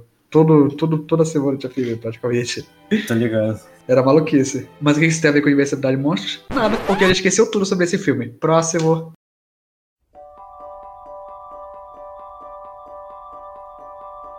Meu nome é Riley Anderson, sou de Minnesota e vou morar aqui. Divertidamente. Nossa. Cara, Inside Out. É um dos meus xodós. Sinceramente, é um dos que eu mais gosto. Eu cara, ele- sinceramente. E eu vi ele anteontem. KKK. E também é um dos que eu assisti por partes. Foi? Sério, mas tu assistiu todo. Por favor, diz que tu assistiu todo. Não, não assisti todo. Cara, não, sério. Isso é triste. E é uma coisa que eu Isso sempre é quis triste. assistir. Sabe aquele filme que tu sempre quis assistir, mas tu nunca assiste, tipo, tu simplesmente nunca assiste. Não sei porquê. Foi, foi isso que aconteceu comigo. Eu sempre quis assistir Flash Gordon, mas eu nunca assisti Flash Gordon. Eu assisti divertidamente anteontem. Eu gostei pra caramba, cara. Divertidamente tem uma parada que me pegou muito forte, que é uma parada que não funciona, não, não acontece comigo. É, me pegou desprevenido também. Eu eu não tinha assistido no ano de 2015, eu acho que eu assisti no ano de 2017, então não faz tanto tempo assim. Mas esse foi o único filme da Pixar que nesses últimos, sei lá, 10 anos que eu tava assistindo filme da Pixar, esse foi o único filme da Pixar que eu cheguei quase a chorar. Eu fiquei mó triste também. Eu cheguei na beirolinha de chorar, mas eu não chorei. Você se orgulha disso? Não, não me orgulho. Eu acho que eu tenho que me humanizar mais. Mas É, eu também. é difícil. É um pouco difícil. É bem difícil. Vocês são, vocês são frios, né? Antes você sofria, agora sou fria. Cara, é muito não, eu nunca sofri. Tô de boa, tô de boa. Muito difícil. É muito difícil chorar com filme, realmente. E tem gente que chora, chora com livro, tá ligado? Tem gente, Ah, tem gente eu, que eu, chora eu. com novela. Eu choro lendo mangá, cara. Pelo amor de Deus. Mangá. Ah, mangá não é livro. Calma aí. Mangá não é livro. É uma obra visual. A gente tá falando de literatura. Literatura, literatura. Já chorei lendo livro. Não. Já chorei. Pode... Sério? Já, Já. chorou lendo, sei lá. Eu sou uma pessoa emotiva. tá bom. Bom, divertidamente brinca com a consciência das pessoas, brinca com seus sentimentos e como eles interferem na vida da pessoa ao longo do E cara, o, o negócio de é, o filme se tratar de uma criança, eu acho que é um dos únicos motivos do filme dar- ter dado certo. Primeiro, ok, criança, é, é um filme infantil, tem que se tratar de crianças, mas se fosse um adulto daria certo? Não daria certo, por quê? crianças, assim como tu falou, tem muito da parte emotiva e da parte de desenvolvimento de valores, desenvolvimento de pensamentos e ideologias. Quando tu é uma criança, tu tá começando a aprender um pouco sobre o mundo, como as coisas funcionam, o que é uma lei, o que é um, uma- um protocolo social, se a gente pode falar assim. Isso é até abordado no filme. Quando tu entra na mente do pai, é uma galera tipo de bigode assistindo futebol e o da mãe é um monte de gente fofoqueira, tá ligado? Mas o da criança é diferente. A criança tá em desenvolvimento, tem toda essa coisa. E qual é o principal plot do filme? O principal plot do filme é sobre o sentimento tristeza. Vocês concordam? Sim. A gente tem como personagem primário e, digamos, sidekick, mas eu também considero personagem primário a alegria e a tristeza. São completamente antagônicos. Uhum. Qual o grande problema desses dois personagens? Como todo mundo sabe, tristeza é um sentimento de certa forma ruim, mas ele é um sentimento necessário. O único problema é que a personagem da alegria não tem consciência disso. E ela acha que por causa disso, a protagonista Riley fica o tempo todo nesse sentimento de é, felicidade. E por causa disso, a, a felicidade não dá espaço para a tristeza ser a tristeza. A gente falou isso mais cedo no podcast, mas a tristeza também é importante para a construção de um sentimento. Uhum. A gente tem que ser triste para saber que a gente é feliz. O único problema é que a tristeza não sabia disso. Ela só foi aprender isso no final do filme. E enquanto estava acontecendo todos os problemas dentro da cabeça dela, a gente presta atenção no exterior dela. Vocês se lembram bem lá no, no início do, do finalzinho do filme que a Riley começa a querer viajar? E, mano, é muito pesado essa é parte. muito cara. pesada essa parte. Porque cara. os sentimentos vão indo embora, assim, tipo. tudo tá morrendo, tá ligado? Todas as memórias estão morrendo, tá ligado? E o, o, o sentimento chave, que era para ela, pra ela ter naquele momento, ela não podia ter. Ela não podia sentir nem felicidade e nem tristeza, sendo que a tristeza tinha o papel primário naquele momento. Porque sem a tristeza, ela não ia ter o sentimento de apego. Uhum. Cara, esse filme é poético demais. Muito lindo. Eu acho que ele tá no top 3, tenho quase certeza. Tá no meu, tá no meu, certeza. E eu quero muito assistir. Me Cara, tu eu não assistiu, tu tem que assistir disso. esse filme. Tu deveria se envergonhar desse filme. Desse filme, não. Tu deveria se envergonhar de não ter assistido esse filme. Eu quero que me baixe ele hoje. Paga Eu vou- 22 eu vou- reais eu no. YouTube. Não tem na Netflix? Tem. Tem Tem. na Netflix ainda? Nossa, vou assistir ele hoje então. Então eu vou assistir.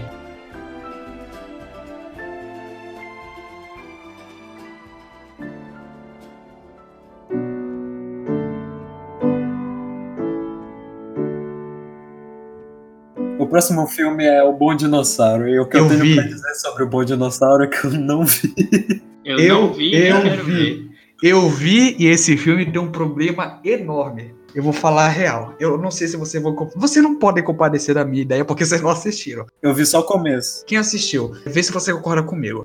Esse filme tá mais pra cara de curta-metragem do que de longa-metragem. Eu vou falar pra vocês e explanar mais ou menos como funciona a história.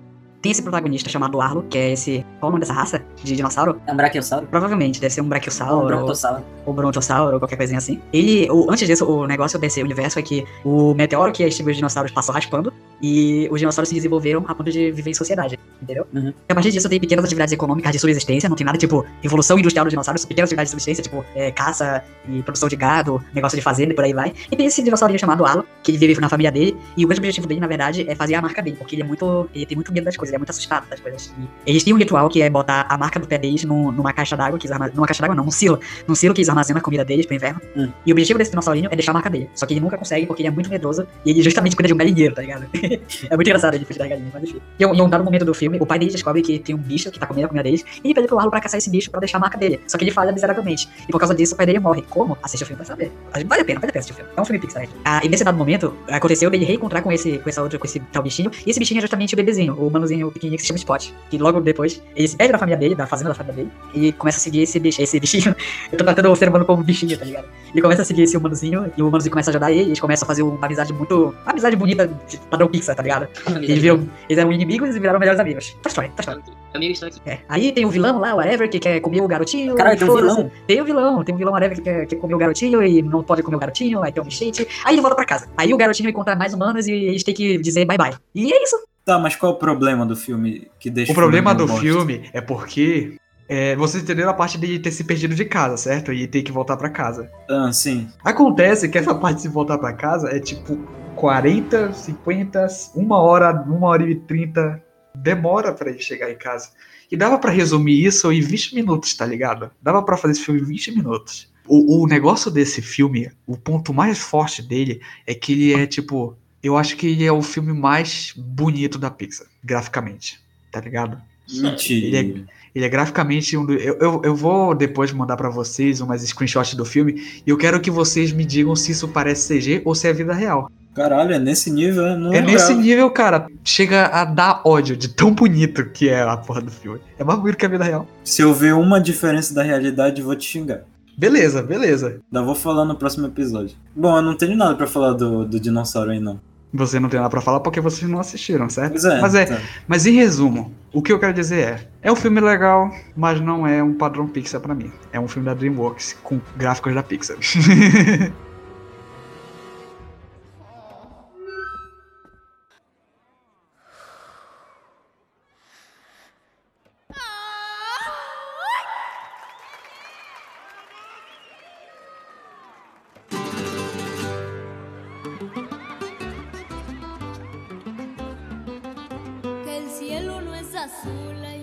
Um dos últimos longas lançados pela Pixar foi. O, o título original é Coco, mas aqui no Brasil a gente conhece como Viva, a Vida é uma Festa. Por motivos óbvios, não pode botar cocô na porra do cinema para as crianças assistirem. Aham. Muita gente vai falar que o nome do filme é Cocô e não ia dar certo. E a vovó, e a vovó Coco, que deveria se chamar vovó Coco, no Brasil é vovó Inês. Mudaram tudo, cara.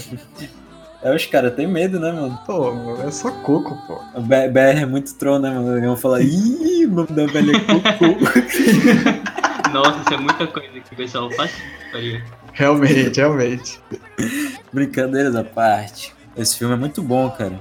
Muito Ele bom. já aborda sobre o tema da vida após a morte, né? Fala um pouco do nosso pós-vida. Só que com toda a temática da cultura mexicana. Com, porque o Dia de los Muertos é muito, muito importante para os mexicanos. Tipo, no nível.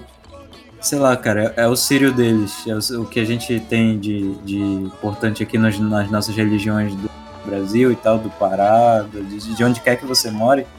É lá no México, é o país todo na onda do Dia de los Muertos. O Dia de los Muertos é uma festividade tão grande quanto a gente pode dizer o que é o carnaval aqui no Brasil. A gente só não enxerga isso porque é tão típico e é tão interno deles, parece que eles não querem transparecer pro, pro resto do mundo, tá ligado? Mas eu meio que entendo, sabe?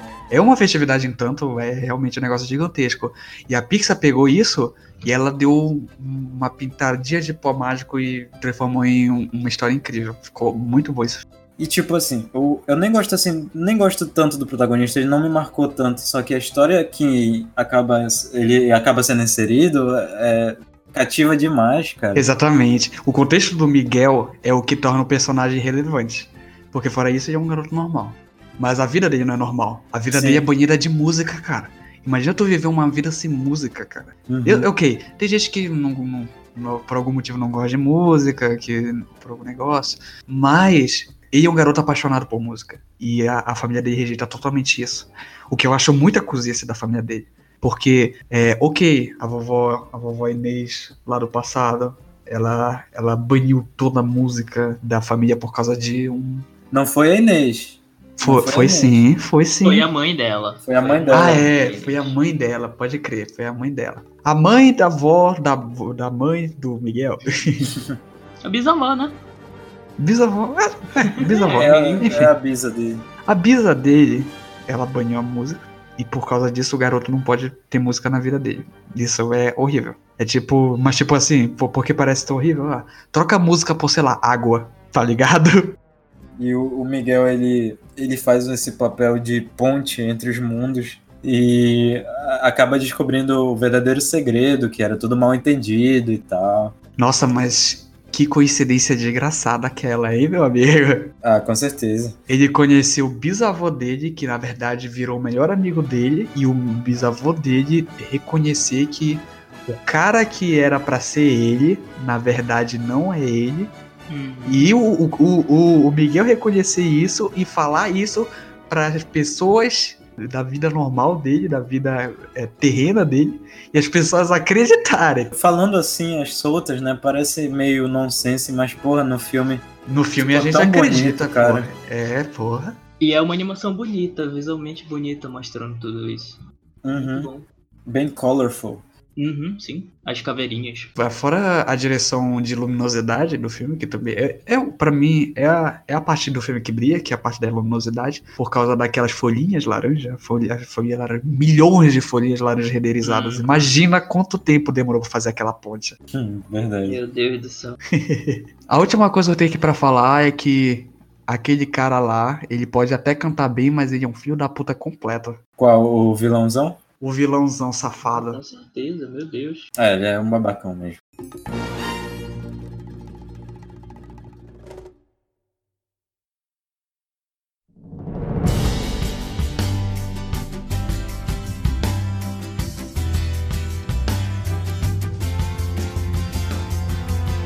Então, é um pouco vergonhoso da nossa parte? É. Mas a gente não assistiu Honored em 2020. A gente, ninguém assistiu. Ninguém. Pelo menos vocês não sabem do que se trata, certo? Não. Você olhando por cima só. Eu sei, assim, basicão. Eu sei que tem dois garotos de Freljord. Esses Uhum. dois garotos têm um cajado mágico. Esse cajado mágico quer trazer o pai deles de volta de algum lugar, uma dimensão vazia, nula, o portal dos infernos lá. Eles só conseguem trazer as calças do pai dele. E eu só sei isso. é isso que eu sei do filme. Eu não assisti, ninguém assistiu. Então Ah, bora muito bom passar. filme, eu acredito que já entra no meu top 3, com certeza. Eu acho que entra no top 10. Top 10 é, posters da Disney, que é tudo que eu vi. Mas enfim, já que a gente não vai poder me- comentar qualquer coisa sobre Orange, bora falar sobre Soul. Que Soul a gente pode pelo menos falar o que, que a gente acha que a gente vai assistir, né? É, eu vi o teaser de Soul. Eu meio que achei interessante. A gente não acha. Não tem trailer de, de, de Soul, certo? É, tem um teaser. Tem um teaser, mas não tem um trailer de dois minutos e meio, tá ligado? É, não tem, não tem. Não, sei só o trailer. O que, que a gente viu? A gente viu um carinha que foi admitido pra uma banda de, de jazz no estilo soul. Só que logo em seguida ele morreu e a alma dele foi mandada pra algum lugar. E eu acho que o objetivo dele é retornar para o corpo dele, certo? Desesperadamente. Uhum. Então a gente tem uma jornada de retorno. A gente tem um personagem que tá em um certo local e por alguma desavença ele vai, ele vai sair desse local e vai tentar retornar. É, o mesma, é a mesma parada que teve no Bom Dinossauro. Só que eu não sei o que, que eles vão explorar nesse negócio. Porque no Bom Dinossauro foi explorado o negócio do medo. O dinossaurinho lá, o Arlo era muito medroso e com, conforme ele, da jornada ele ia ficar mais corajoso. O que, o que será que.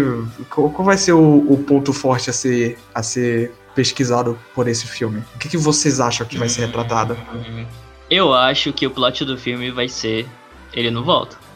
Ele vai É. ter que se adaptar dentro daquele mundo. Diferente do do dinossauro, como tu falou. Exatamente, eu acho que vai a mensagem vai ser a de aceitação. É o que parece, né, cara? Aceitar a situação que você tá É, aceita que tu morreu, né, filho? faz algum, faz algum sentido, mas parece ser um pouco vazio demais pra Pixar. Eu não, Não, sei claro. exatamente. Sim, com certeza. Deve ter uma coisa mais. Deve ter elaborada. alguma coisa mais elaborada, talvez um personagem secundário que tenha uma situação parecida com a do protagonista. Ou Uhum. talvez a gente possa só estar mandando uma bola curva, que é uma possibilidade.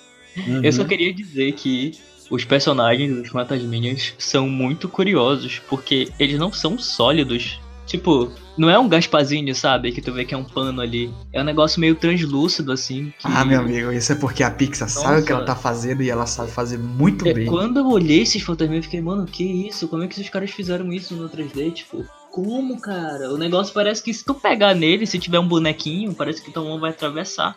Realmente Hum. parece fantasma. Eu achei incrível. É, eu acho que eu vi o o trailer duas vezes, mais ou menos. Mas eu vou dar mais ou menos a minha opinião sobre o que vai ser o filme, sobre o que ele vai se tratar. Eu acho que vai ser sobre é, o seu papel como ser humano na Terra. Qual vai ser o seu legado. Porque do que eu me lembro, quando o cara bateu as botas, é, ele queria desesperadamente voltar porque ele tinha um compromisso muito forte com a carreira dele. Pelo que eu me lembro era isso. Então, o que eu posso especular é que a jornada, a jornada dele vai ser sobre ele descobrindo que, na verdade, o papel dele na Terra é um pouco mais além do que ele esperava do que fosse pra só cantar jazz e se tornar famoso. Eu acho que vai ter um pouco de jornada de aceitação, mas provavelmente eu acho que o filme vai ter uma pegada meio descobrir o seu papel no universo, alguma coisa assim. É, Interessante. eu, tô- eu, eu tô, eu tô interessado. Não, esse filme, com certeza, a gente vai ver nos cinemas, com certeza. E talvez a gente faça até um mini evento falando sobre ele, quem sabe? É, se for o caso, por que não, né? Por que vamos, não? vamos deixar nossa expectativa num nível interessante.